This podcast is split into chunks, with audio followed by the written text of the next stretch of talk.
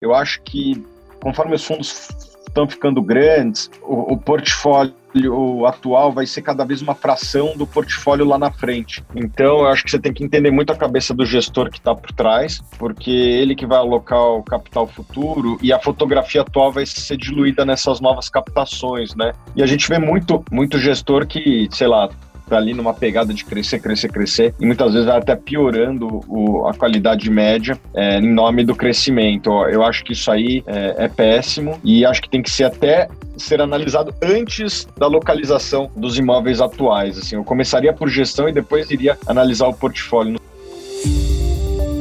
Invista com Tiago. O podcast de quem investe para quem investe.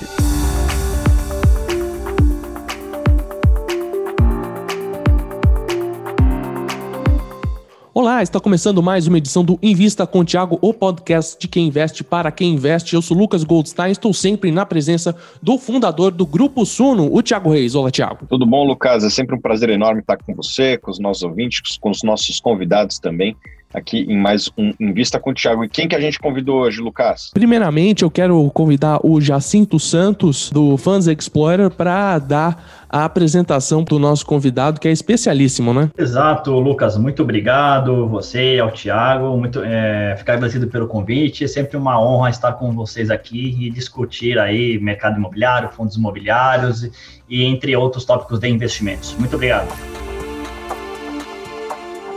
Estamos com o Nessim Daniel Sarfati, da Barzel. É isso mesmo? Muito obrigado por estar conosco, Nessim. Eu que agradeço, Lucas, Thiago, Jacinto. É, eu que agradeço você ter essa oportunidade. Primeiramente, quem é Nessim Sarfati? Nessim Sarfati por Nessim Sarfati. Eu sou fundador da Barzel, uma empresa que tem uma gestora imobiliária que tem seis anos já atuando aqui em São Paulo. A gente tem uma chancela de um fundo soberano bastante importante. A gente já investiu quase 3 bilhões de reais. Durante 30 anos anteriores a esses 5 ou 6, 30 anos eu trabalhei na Cirela. E na Cirela a gente começou uma... Comecei lá, nem existia real estate ainda nessa área começamos um dia, ah, vamos fazer escritório. Em 94, 96, assim, começou a comprar prédio. Um gestor imobiliário é necessariamente um bom analista de fundos imobiliários? E o inverso também, eu quero saber se um bom analista é necessariamente um bom gestor? É uma pergunta, assim, delicada de responder, mas eu acho que para você ser um gestor imobiliário, existe muito mais anos de janela, porque o ciclo imobiliário é mais lento, tem muito mais coisa assim que é afeita ao mercado imobiliário, que você só conhece trabalhando muitos anos nesse mercado. Talvez um gestor imobiliário que tenha esse conhecimento e passe a conhecer a, a como administrar um fundo imobiliário, a gestão, a gestão mais financeira, ele teria mais facilidade do que, eu acho, alguém que origina-se de um banco e tem todo o conhecimento financeiro, etc., é de conhecer os detalhes, porque sempre o problema está no detalhe. Então, na hora que você administra algum ativo, quem é financeiro faz qualquer ativo, mas assim, os, de, o, a, a, os detalhes que vai, vai, vai te direcionar se vai ter sucesso ou não. Pode acontecer em ambos os casos, mas acho que o mais provável, um gestor imobiliário ser mais uh, capacitado do que o inverso. Na minha visão, né? O bom gestor imobiliário, antes de tudo, ele é um bom analista. E como o Nissim falou novamente, o ciclo imobiliário é longo, ele dura mais ou menos aí uns 10 anos. Para você chegar, fazer um ciclo imobiliário completo, você tem que ter um, uma boa experiência, no mínimo de 10 anos de, ana, de, de analista, para depois você se tornar um gestor e realmente ter a experiência para tomar decisões com, com realmente é, atendendo clientes institucionais. Eu já vivia, quando derrubaram as torres em Nova York, a Faria Lima estava com vacância de 40%. Era pouco volume, mas 40% de vacância na Faria Lima. Isso era em 2001. 2002, quando a vacância em 40%, é, quando a gente entregou o Faria Lima Financial Center. Um, os fundos imobiliários estavam começando naquele ano, um pouco antes, dois, três anos antes. É, o fundo imobiliário começou um dos que a gente fez, JK Financial Center, em 99, a gente fez no fundo imobiliário. É que ele até foi junto na época, junto com o shopping Higienópolis. A gente vendeu aquele fundo com corretor no stand de venda. Era corretor imobiliário que vendeu as cotas. Eu passei por aquela crise, crise um pouquinho antes, passei crises de Rússia, de Coreia, quando tinha em 98 também, algumas crises assim. Aí passei o boom quando chegou o Fernando Henrique, começou a entrar multinacionais para cá, subiu os aluguéis. Aí depois outra crise vai. Então, é, essa, essa experiência é uma coisa que, estou respondendo a primeira pergunta sua. É, um analista, às vezes, não vai ter vivido isso. Assim, conta um caso de sucesso e um caso não tão bom aí que, que você se envolveu na sua carreira, por favor. Olha, algum caso de sucesso, a gente pode contar vários, assim, tá, de um sucesso também, mas assim, o maior sucesso que eu posso contar para vocês é o que a gente não fez. Vai ser engraçado isso. É, porque na nossa vida parece muita coisa assim, vou comprar um prédio, vou fazer um prédio, vou comprar um terreno, fazer tal coisa, fazer um shopping. A decisão de não, não fazer, mas é um difícil, porque, pô, vou perder fio, perder não sei o quê, perder um monte de coisa. A gente decide não fazer. Isso ninguém fica sabendo, mas eu acho que esse é o maior sucesso que a gente tem. Então, assim, eu tive, assim, graças a Deus, na minha época de Cirela, esses 30 anos, gente fez muito pouca besteira, chamar assim, tá? Na parte de real estate, prédios corporativos e galpões, a gente fez com muita parcimônia. Então, eu liderei esses dois departamentos, tá? criei eles do não tinha ninguém, a gente criou do zero isso. É, eu acho que eu, mais do que eu ter feito um Faria Lima Financial Center, uma Torre Matarazzo na Paulista, ou JK Financial Center, então aqui uma média de uns, acho que uns 8, 9, 10 prédios na região que eu fiz aqui, nesses anos todos, mais do que esses sucessos, eu, eu, acho que o sucesso é não ter feito coisas que ia dar errado. Isso é muito importante. Como um insucesso, é, graças a Deus eu não tive nada assim terrível, tá? Porque assim a gente procura ser muito conservador. Compramos alguns prédios assim que não são tão relevantes de valor. Não, não, não, aconteceu o que a gente imaginava, uma retomada do mercado assim. Veio o Covid, a gente comprou algum prédio, logo veio o Covid, a gente acabou acontecendo, não, a retomada não veio tão rápida algum insucesso de, mas não foi nada assim, uh, vai perder um ano de aluguel, esse tipo de coisa, não tem nada assim tão grave, né? Eu teria um insucesso se eu fosse empreender numa, numa região, um endereço, eu vou fazer um prédio específico em Macaé para uma petroleira. Aí acabou o petróleo, acabou, o que eu vou fazer com esse prédio? Esse é um insucesso feio, a gente não, graças a gente não faz isso, não tenho, não tenho tido feito isso, não. Queria saber mais, o que separa um sucesso de um insucesso? O que faz você ir atrás de um projeto e não ir atrás? Devido à bagagem, experiência que eu tenho, eu já aprendi uma coisa, assim, mais importante é a localização. Assim, eu não gosto de aventuras, assim, vou buscar, um, ah, tem um prédio acontecendo, eu não vou lá ver isso, nem vou ver. Ah, mas é barato. O que eu vou fazer com esse barato? Vai barato sai caro. Não adianta perder tempo com isso, não adianta perder energia com isso. Então a gente não está aqui fazer prédio a cada mês, a cada semana. É, se fazer um, dois por ano, tá bom, não tem problema, a gente é conservador, como eu te falei. A gente busca primeiro o endereço. Se o endereço está bem, está certo, o endereço é correto, já é um grande passo para o sucesso. Segundo, é a característica do próprio imóvel. Se ele está bem configurado, o tamanho dele, uh, se ele está conservado, está em ordem, ou se ele pode ser receber um retrofit para estar em ordem naquele endereço que já é privilegiado. Tendo um bom endereço e tendo um bom imóvel bem arrumado, é questão de mercado o resto. Eu não domino o mercado, eu não mando no mercado. Se o aluguel vai subir e descer, não é da minha conta. Quer dizer, é óbvio, da minha conta, mas não está no, tá no, meu controle. Quer dizer, então, se, se a economia está bombando, o aluguel vai subir. Se a economia tá, não está boa, o aluguel vai baixar. Mas o que acontece? Se eu estou no melhor endereço, com um prédio bom, na crise, esse é que vai sofrer menos e no boom é o que vai ganhar mais. Exatamente, só complementando agora que, que o assim está falando, assim, localização realmente é, para mercado imobiliário é o fator mais importante. Eu também acredito é, muito né, no Nessim. É, é, assim, é, a gente vê, por exemplo, uh, fundos imobiliários muito bem localizados, eles estão sofrendo pouco. Existem alguns fundos imobiliários, por exemplo, que comunicaram aumento do preço de locação em plena pandemia, com vacância de um dígito ou com vacância próximo de zero.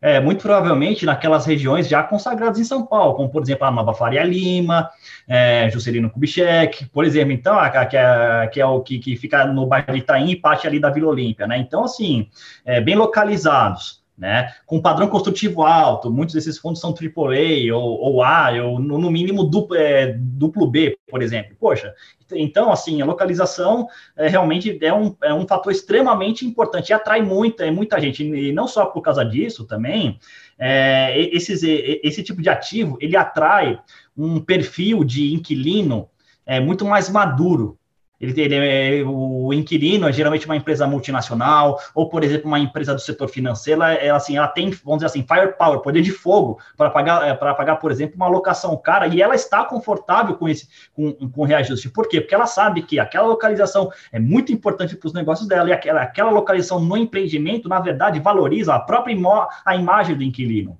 Né? Então, assim, de localização, padrão construtivo alto, então realmente é uma questão de tempo, nesse, nesse tem razão. E a gente vê isso nos fundos imobiliários, né? Fundos imobiliários que têm uh, prédios uh, em, em, localizações não muito demandadas, com padrão um pouco inferior, tendem a sofrer mais, tendem a sofrer mais. Isso a gente está vendo com nossos próprios olhos. Então, é, é assim, e, então, ao longo do ciclo, são esses imóveis que realmente são mais resilientes.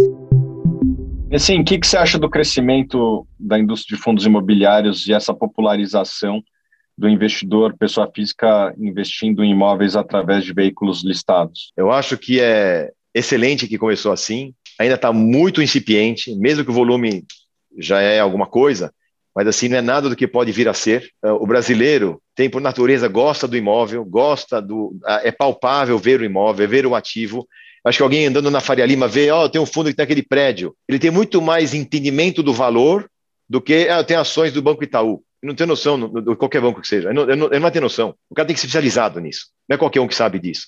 Então, o público em geral, eu acho que é, é, é existe uma da natureza do brasileiro e tem pessoas assim que são uh, sua, sua, sua, vida toca a sua vida e tem uma natureza. vou colocar um pouco no imóvel.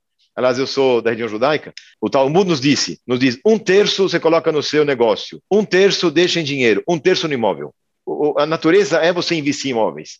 E quando você diz, então compro, no passado comprava-se um apartamento, comprava-se um flat, você se lembra da época do flat, em 90, por aí, então comprava-se, sei lá, uma laje, agora alguns compram. E se aquela laje que você tem, só aquela está vazia? É um problema. Você tem que administrar, falar com, com o cara do prédio, pagar condomínio. Aí chegou o fundo imobiliário, trouxe uma solução. Não, você vai poder investir em fundo imobiliário, isento de imposto de renda, uma coisa assim que você não tem se compra imóvel diretamente liquidez praticamente diária, você é um, alguém está gerindo para você. E na pulverização de vários ativos, quanto maior o fundo, mais pulverizado. Se você tem um fundo com vários prédios, sai um inquilino, ele nem pisca. Então, isso é o, isso é o bonito do fundo imobiliário. Então, eu acredito muito nele. Gente vai crescer muito mais do que, tá, do que tem hoje, muito mais. Não é dobrar, vai do, aumentar muito mais. O juros tem que estabilizar um pouquinho, vai agora subir um pouquinho, mas na tendência a médio e longo prazo, o juro na nossa, assim, que discuta, eu não sou economista, mas o juro deve ficar estabilizando para baixo. Então, o mercado imobiliário vai ser sempre muito positivo. Além do que, tem outro ponto também.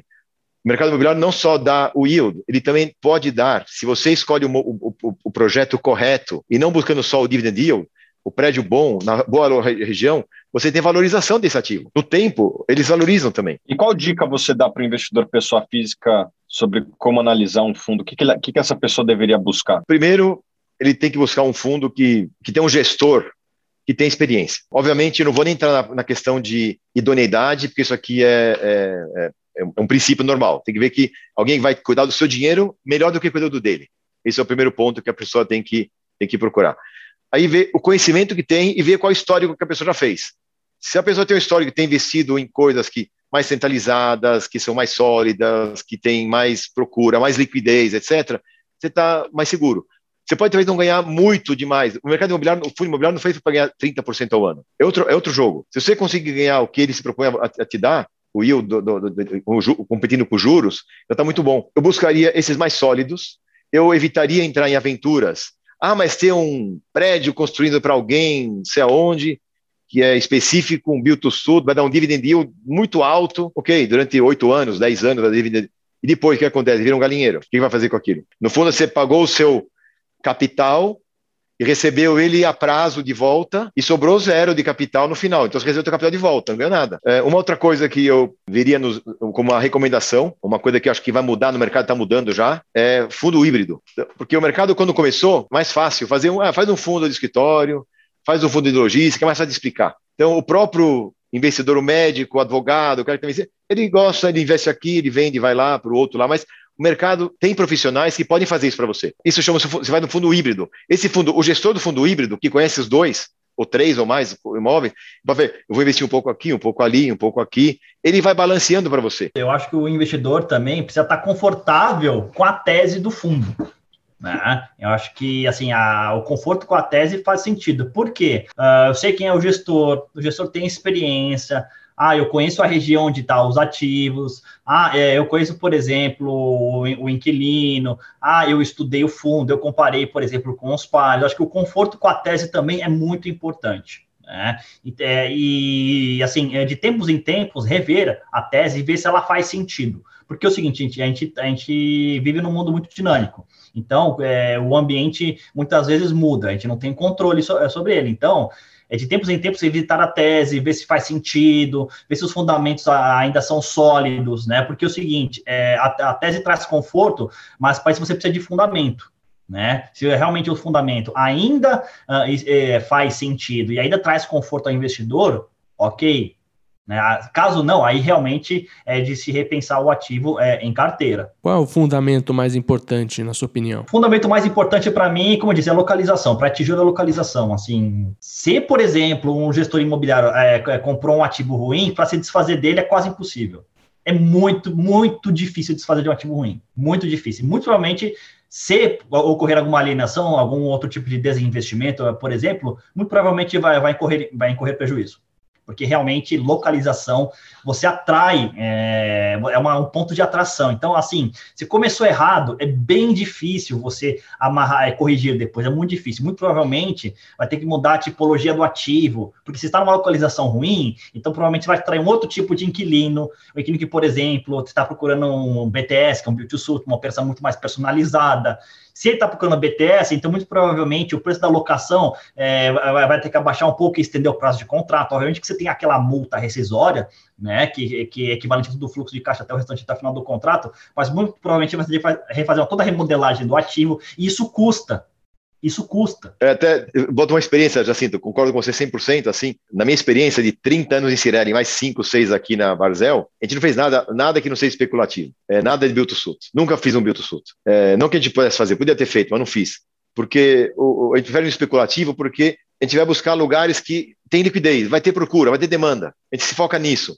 Então, se sair um, entra outro, sai um, entra outro, ele, ele tem mais longevidade e você tem mais um residual, o, o valor que fica, ele fica maior do que você colocou. É, se eu vou buscar um build to suit, um lugar, se eu vou fazer um prédio no interior não sei de onde, acabou o inquilino, acabou o interesse, mudou a indústria, o que, que eu faço com esse prédio? Nada. Então, eu sei que muita gente foi atraída pelos altos yields, de, de, de o yield mais alto, de um build to suit e tal, mas esqueceram de ver o final do filme, tem que ver o, fi, o filme inteiro. Uma coisa que eu, que eu é, não vou dizer que eu discordo aí, do, do Jacinto, mas eu acho que vem antes de localização é gestão.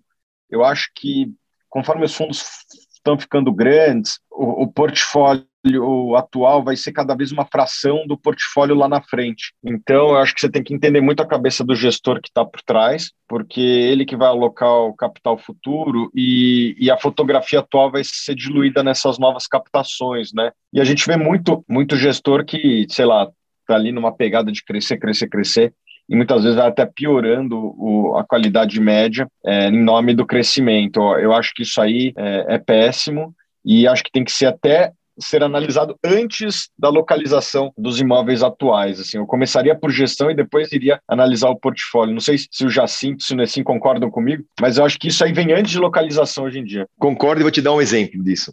A gente fez uma vez um fundo, sem, sem muitos nomes, na época de Cirela, fiz um fundo. A gente fez no, no JK Financial Center, vai, fez um fundo lá, e esse fundo começou a ser gerido por outros, a gente não geria na Cirela, e com o tempo, o fundo foi se descaracterizando. A gente sentiu, puxa, eh, não é isso que a gente queria no início. Na hora que a gente fez o segundo fundo na Cirela, vários que a gente fez, um outro fundo que a gente fez de escritório, que é o Terra, fundo Terra, a gente fez lá com o BTG, a gente colocou explicitamente: esse fundo não pode comprar nada, além, não pode se descaracterizar, tem que ser só isso aqui. A gente percebeu que o pessoal queria crescer, crescer, crescer. Você acaba, o cara que entrou para comprar um fundo do Terra, depende do cara que comprando um prédio em Macaé. Ele não, fez, ele não, fez, não entrou para fazer isso. O gestor ele precisa deixar claro o que, que ele vai fazer com o fundo né? Porque é que nem o Thiago falou, ok, o, o portfólio atual pode ser uma fração do que é lá na frente. E o gestor não deixar claro isso para depois ele começar a expandir, aí realmente, aí realmente o aí o volta para o ponto do Thiago, o gestor é importante, o gestor precisa deixar claro o que ele vai fazer, é o conforto com a tese. Se realmente não deixar claro e o investidor perceber depois que, que, a tese mudou, que a configuração mudou, aí realmente tem que repensar o, o fundo. Então, realmente, eu, eu, concordo com o Thiago. Isso que você falou, Thiago, também eu, eu desculpa se eu estou me intrometendo aqui, é muito comum ver fundo comprar, comprar, comprar, comprar, comprar para comprar. Tem época que não para comprar nada, e tem época para sair comprando. Então, assim, o mercado imobiliário não é, é, uma fábrica, você vai comprar toda semana uma coisa, cada mês uma coisa, vai produzindo, cuspindo o prédio. Não é isso. Você vai comprar na, no momento da compra e na hora da alta você não vai comprar. Você falou do Terra. Tem uma oferta aí na mesa para comprar o, o, o Terra. O que, que, você acha desse preço? Você venderia os andares que você tem nesse, naquele preço que foi ofertado? Eu tenho conhecimento dessa oferta, tá? Os preços, assim, estão... Se pensar hoje, no yield de hoje, talvez eles sejam, assim, altos. Mas pensando em macro, é o preço adequado até mais alto que isso aqui. Porque hoje você comprar um terreno, vamos para contrário a conta, tá? Então, ah, o prédio está lá valendo isso. Hoje está sobrando prédio, está sobrando prédio. Daqui a dois anos pode não estar tá sobrando prédio. Dois, três anos pode não estar tá sobrando prédio. Aí vou fazer mais prédio. Bom, vou comprar um terreno. Acho um terreno na região. Não tem terreno. Ah, mas se eu encontrar uma. Se por acaso encontrar alguma coisa, tem que ter CEPAC. Puta, não tem CEPAC. Ah, vou fazer. Não tem. Então você não tem terreno. Aí a construção, 7 mil reais o metro, uma construção dessas, com juros no meio. Então, é, chega uma hora que o custo de reposição ele está ficando equivalente ao preço de venda. Então, é, só está acontecendo isso porque o aluguel está baixo, que, assim, as, que, a, que, as, que tem uma crise que baixou os aluguéis. É, eu tenho, a gente acompanha isso há muito tempo. Vou dar um exemplo, assim, eu tenho um prédio é, JK na, na, no, quando São Luís, no São eu condomínio de São Luís. 12, 13 anos atrás, mais ou menos assim, Ernest Young pagava 112 reais o metro quadrado. 112 ou 115 reais o metro quadrado. E hoje está se alugando a 90. Olha o tempo que se passou. Aquele 115. Aí quando eu contei essa história até para o André Freitas, que é o próprio que você mencionou aí da, da oferta da, da, da, da compra do, do, do, imóvel, ele falou: é, eu lembro, a Regin Grifo ficava lá. A gente pagava 108, 105, 108, uma coisa desse tipo. Então, hoje paga 190. Se você coloca inflação de 108 para hoje, vai dar mais de 200, 250. Então, caiu bastante a alocação. Isso está assim, vai ficar assim mais no final do ano, é, começo do ano que vem um pouquinho, é, mas final de 2002, 2003, a gente faz uma conversa novamente e volta a falar sobre esse assunto. Eu já vi subir aluguel 30% em um ano. Já vi acontecer isso. Já tive negociações é, em quando foi? 2000, de 2008 a 2012, Subiu tudo, muito. Ninguém negociava. Você falava, o preço é esse. Não quer, não compra. Não pega, não aluga. Eu fico ouvindo uh, papo de ações, de que o ano que vem vai ser agitado porque a gente vai ter eleições, etc. Eu quero saber de vocês, isso acontece nos fundos imobiliários ou é um outro jogo que acaba rolando? Tem influência sim, né? É, tem influência, é, especial expectativas aí uh, macro né, no caso, ah, por exemplo, ah, é, ok, ok que hoje o Banco, o banco Central é, é, é, independente, mas assim, uh, o que, que a gente vê? Expectativas em relação, por exemplo, a reformas, né? Uh, reformas é, para o mercado, se envia um, uma reforma X, outra reforma Y, então o mercado trabalha com as expectativas em relação a isso, né? E conforme for o, gover o governante e a base no Congresso, e uh, o mercado começa a precificar a probabilidade de uma reforma X ou Y ser, ser aprovada. Então, realmente, é, o mercado presta atenção nisso, né? Obviamente que já tem umas reformas é, bastante discutidas, é, a, serem discutidas, é, tributária, administrativa, mas realmente aí é, o mercado fica olhando a, a, é, a, probabilidade maior das reformas serem ou não aprovadas conforme o governante e a base governista que ele tem no Congresso. Eu diria mais, é, já citou, nas últimas eleições, eu conversei bastante com CEOs, tanto em 2014 quanto em 2018, e, e muitos deles estavam esperando decisões para segunda-feira de seus investimentos, de recrutamento, de expansão, e obviamente que isso impacta em, em, tudo, em logística, até escritório. Então, tem, tem a parte de juros que você citou muito bem, mas tem também a parte de demanda. Talvez o, o aí, que já viu várias eleições, e ele pode até falar um pouco mais das coisas que ele já viu, porque ele já certamente já conversou com vários executivos também e deve ter tido um feedback parecido. O que eu posso imaginar para o que vem adiante, assim, de fato, agora escritórios, está todo mundo fora do escritório. Se percebeu que também ficar fora do escritório causa prejuízo. Não é assim que, ah, fica em casa, reza a vida, fica tudo ótimo e vamos conseguir, é, vai funcionar a empresa assim. É, o funcionário que quer crescer na carreira, não vai conseguir crescer ficando em casa, vai ter que ir para o escritório. As decisões de colegiados são muito mais inteligentes. Então, é, já se percebeu que o escritório é necessário. Só que está se esperando vir, talvez, a vacina, etc. Sal. Então, é, isso, isso, vai acontecer. Se é setembro, outubro, novembro, não sei, mas até o final do ano, vai, uma hora vai acontecer, vai ter vacinação e o pessoal vai começar a voltar para o escritório. E com a retomada da economia, pode ser que as coisas melhorem. Agora, a eleição realmente é um fator que sempre é, mexe com juros e aí mexe com o mercado, com o mercado de fundos imobiliários, porque isso influi na cota tal. Mas na tendência macro, é, se o Brasil vai crescendo devagarzinho um pouquinho, vai ter, vai, vai ser ocupando escritórios. E os aluguéis vão, uh, dependendo da eleição ou na eleição, eles vão uma hora voltar a subir um pouquinho, porque o que é, é, a gente percebe assim, quanto tem de escritório hoje vago, ponto. Quanto se absorve uma média? Então, o que, que vai ser construído até 2022? E de 23, 24, a gente tem esses números. A gente já sabe que em 22 para 23 tem quase nada de entrega. Quase nada. É, uma, é, um número que não aconteceu em muitos, em 10 anos. Por que, que é quase nada? Porque devido à crise anterior, ninguém foi se dar a construir. Agora tem uma coisa que eu, eu chamo assim de vasos comunicantes, né? Se o aluguel não subir, para que, que alguém vai, vai se dar de. vai, vai se arriscar a construir um prédio para não dar retorno? Ele não faz nada, põe no banco, faz nada, põe investe em outro lugar. Aí, como ele não vai fazer o prédio, o aluguel vai subir, porque vai ter menos prédio. Aí também não está suficiente para o cara fazer o prédio. Então, o aluguel sobe mais um pouquinho. Até chegar um ponto que ele subiu, vai ter que subir, para alguém se motivar a construir prédios de novo. Opa, agora o aluguel está bom, fecha na minha conta, porque o terreno é tal, o valor da construção é tal, então, nesse patamar de aluguel de hoje, não vale a pena construir. Mas no patamar que vai vir a estar em 2022, 2023, vai valer a pena construir? Vai. Então, quando que o prédio vai chegar? Em 26, 27. Então vai ter um gap aí, 22 final, 23, 24, vai ter um gap de entrega. E se o Brasil tiver uma melhora, se não tiver Covid-2, assim, mas uma melhora. A gente imagina que os preços vão subir bastante. O aluguel de escritórios.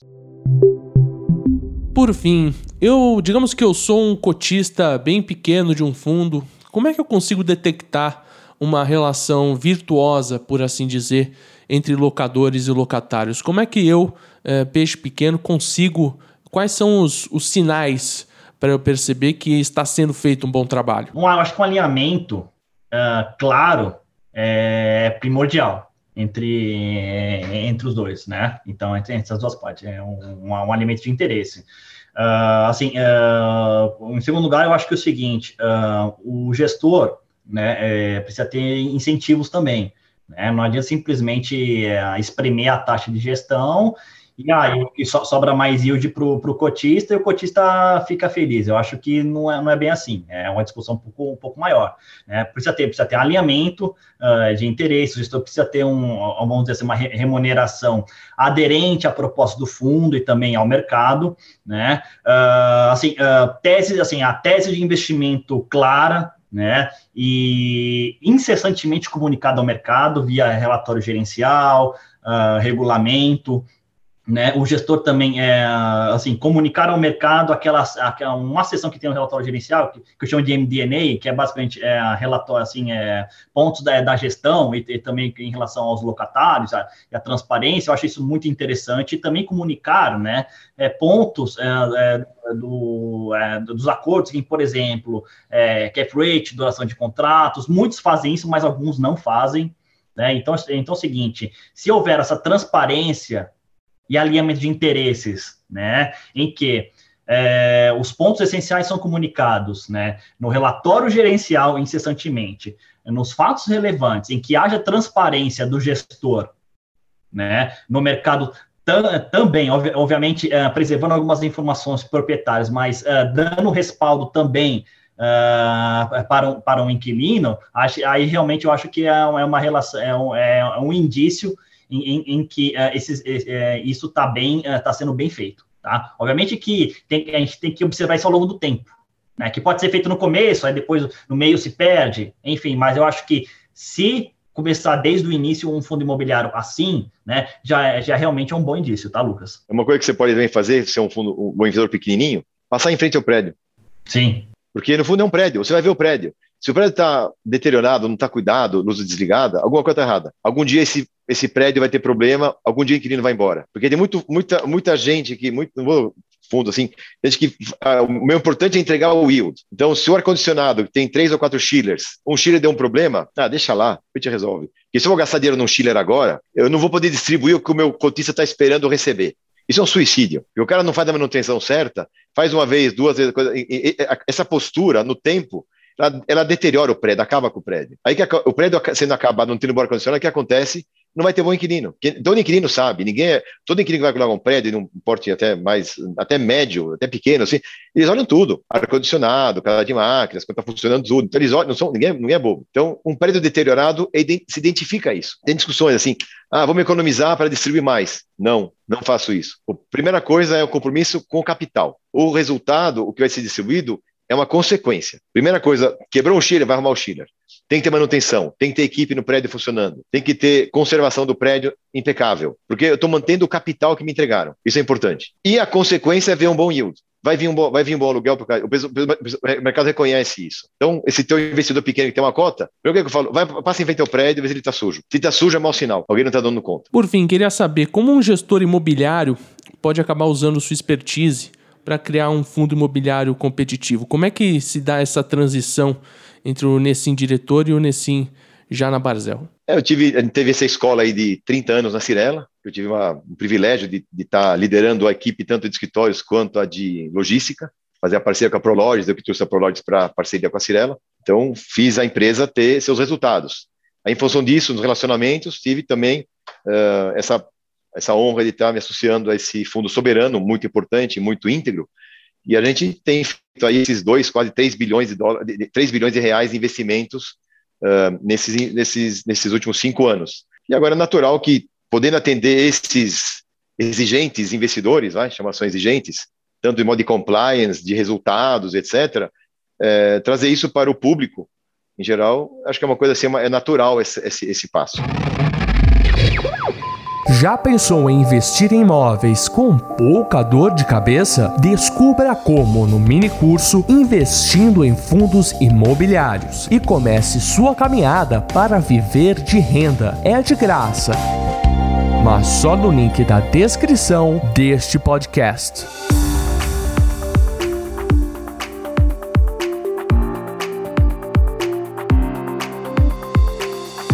Então terminamos mais um episódio do Invista com o Thiago, podcast de quem investe para quem investe. Eu gostaria de dar o meu agradecimento aos convidados, mas quem irá anunciá-los é o Thiago Reis, o fundador da Suno. Queria aqui agradecer a presença do Jacinto, do Nessim. Sempre bom falar de imóveis aqui, é uma categoria que as pessoas têm muito interesse. Então, queria aqui passar a palavra para o Jacinto fazer as considerações finais e depois para o Nessim. Poxa, Thiago, muito obrigado mesmo. É, foi um, sempre um prazer grande é, participar aí uh, do, da, da, comunicação sua com, com, os investidores. Acho que o seu trabalho, o trabalho da Suno é primordial né, nessa parte de educação financeira. Né? Uh, é o seguinte, pessoal, uh, fundo imobiliário, uh, acrescentando o que o Thiago falou, é gestão, uh, localização, é especial para tijolo. Né? Então, então é o seguinte, é, atenção na experiência do gestor, né, no, na qualidade do imóvel, localização, e, e, se tem demanda naquela localiza, localização, muito provavelmente você vai tirar bons louros desse investimento nesse fundo imobiliário específico. Tá? Então, lembrando essa, vamos dizer assim, essa tríade que eu acabei de falar é bastante importante. Nessim, palavras são suas. Eu que agradeço, Tiago, Lucas, e prazer estar com você, já sinto junto aqui com nesse, nesse, nessa, nessa conversa. É, eu acho muito importante o que vocês fazem, Jacinto, Tiago, Lucas, todo o teu grupo e similares assim, de trazer uh, a informação do que é um fundo imobiliário. É muito importante essa educação financeira, é, é, um instrumento muito bom, é um instrumento onde a pessoa, em vez de comprar um pequeno flat, um pequeno apartamento, vai comprar uma cota, que tem liquidez, vai ter alguém gerindo. Então, é, o que vocês estão fazendo para o mercado, vocês estão criando uma. Um, um, dando acesso, dando a chance de uma pessoa física, aqui, um médico, um doutor, ele possa, possa investir seu dinheirinho nisso, nisso aqui. Então, eu agradeço a vocês pela, por essa conversa e agradeço a vocês pelo trabalho que vocês fazem. Vocês estão mudando o mercado imobiliário, estão mudando todas essas regras de fundos tal, estão trazendo assim para o que mais, mais de moderno e mais deve existir, que tem que ter aqui. Eu parabenizo, parabenizo muito a vocês por isso. Obrigado, Nessim. É, fundo imobiliário está no DNA da Suno desde o começo. A gente, acho que foi a primeira empresa que ia ter analista de fundo imobiliário, ainda tinha 80 mil investidores, hoje são mais de 1 milhão e 300 aí investidos na classe e a Suno está aí desde o começo, é, apostando nessa categoria. Eu acho que é a forma mais democrática de investir talvez no maior mercado do mundo, que é o mercado imobiliário. Né? Em quase todas as economias do mundo, o mercado imobiliário, se não é o principal setor, é um dos principais setores. Então, é isso aí. Queria agradecer a presença de todos vocês, também agradecer aqui ao nosso telespectador. E a gente se vê na próxima quarta-feira em mais um Invista com Thiago.